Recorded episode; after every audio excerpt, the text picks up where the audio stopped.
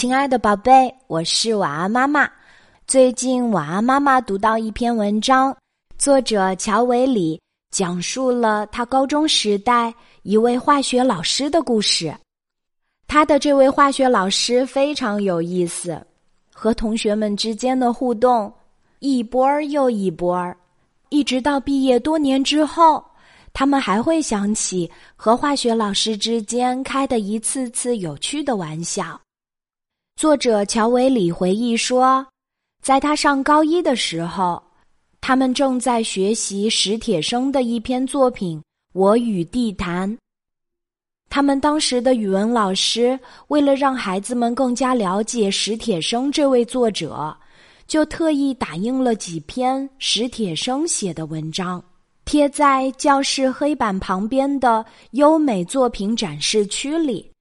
让孩子们课间的时候可以阅读一下。有一天晚上，轮到他们班化学老师看晚自习。当时班里静悄悄的，同学们都在做作业。化学老师有些无聊，他就在教室里走来走去。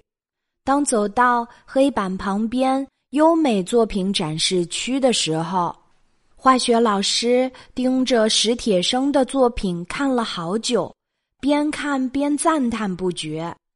然后他笑嘻嘻的走到一排同学的座位旁边，低头小声的问：“咱们班哪位同学是史铁生啊？这作文写的可真好呀！就是这人生经历有些太……”第一排的同学数学题还没解完。被化学老师的问题问得云里雾里，不过看到化学老师认真的表情，他确定化学老师并不是在开玩笑。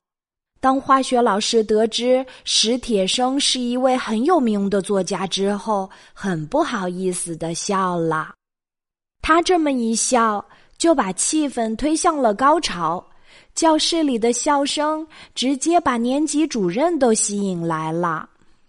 从那以后，这个班里就多了一个同学，他叫史铁生。再后来，化学老师走进教室，总有同学从后门绕到前门，故作严肃的敲敲门，然后说：“请你们班史铁生同学出来。”然后教室里又是一阵爆笑。后来这个梗被大家习以为常的使用着，比如班级的值班表上偶尔会出现史铁生的名字。再比如，班主任从教室后面的储藏间发现了足球，询问这是谁的，男生们都会异口同声的说：“这是史铁生同学的。”甚至毕业前，大家相互写同学录的时候，每次总有人不忘把史铁生的名字写上，字迹各不相同。就连毕业后的第一次聚会，班长说：“可能这是咱们班最后一次聚这么齐了。”忽然就有同学反驳他说：“也不是啊，这次史铁生同学没来。”大家略过悲伤气氛，又忍不住笑了起来。很多年过去了，这个班级的微信群终于把人拉齐了。不过，不知道是谁悄悄的把自己在群里的昵称改成了史铁生。有一天，大家发现了这个叫史铁生的同学，忍不住拍了拍他，问他是谁。过了一会儿，这位史铁生同学发来语音，他说：“同学们，是我呀！”啊，是大家熟悉的化学老师的声音。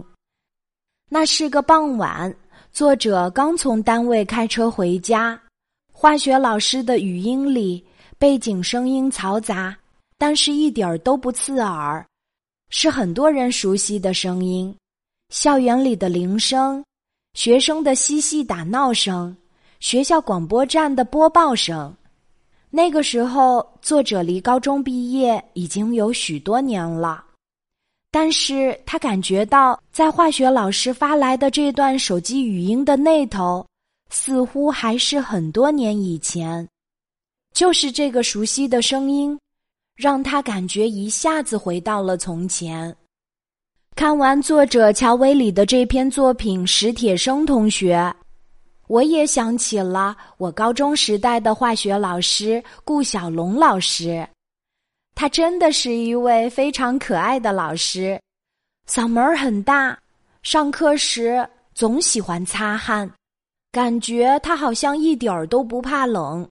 就是过完夏天，大家都穿长袖了，他还是穿着短袖白衬衫给我们上课。他的嗓门儿大到什么程度呢？只要他上课，我们这一层七八个教室都能听到他的声音。甚至我认识的一位五班的男生，他还和同桌打过赌，通过顾小龙老师的声音距离。来猜测这节课他正在哪个教室第几班上课？记得有一年愚人节，我们想要开老师们的玩笑，就把贴在教室里的课程表换了一张，然后就开始整蛊老师，让老师们误以为自己看错课表，走错班级了。第一节课是班主任的课，这个计划肯定是实施不了的，因为班主任老师只教我们班和隔壁班的数学，而且他平时非常细心，是不可能搞错的。第二节课是顾小龙老师，他大摇大摆的走过来，刚进教室，化学课代表老鼠。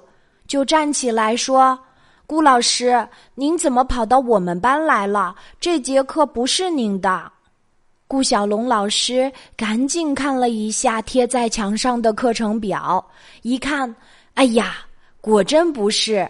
然后就匆匆忙忙的回办公室看自己的课程表了。看着他的背影，我们班教室里哄堂大笑。这下。可惹怒了他，他回到教室，把我们班化学课代表老鼠叫出来，和他一起回了办公室。过了一会儿，老鼠从顾老师的办公室气呼呼的回到教室。我们都说：“你被骂了吗？”他说：“不是。”顾老师说：“下节课考化学，这节课让我们好好复习。”就这样。愚人节那天的化学课，教室里安安静静，大家都在为突如其来的考试而认真的复习着。第二天，顾老师来教室里给我们上化学课的时候，和往常一样笑眯眯的走进来。我们问他：“老师，什么时候考试呀？”他说：“不考呀，昨天你们开我的玩笑。”那我也顺便开你们的玩笑啦！大家愚人节都要快乐嘛！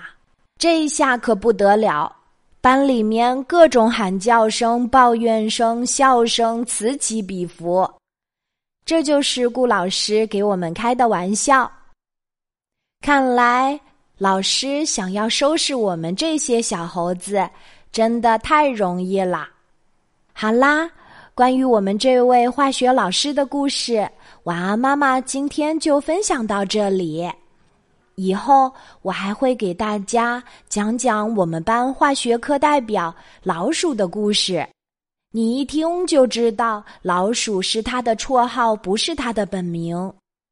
他也不属老鼠，但大家就是喜欢喊他老鼠。他的故事也非常有趣。以后。我再讲给大家听哦。好啦，今天的分享就到这里。我是你的好朋友晚安妈妈，小宝贝睡吧，晚安。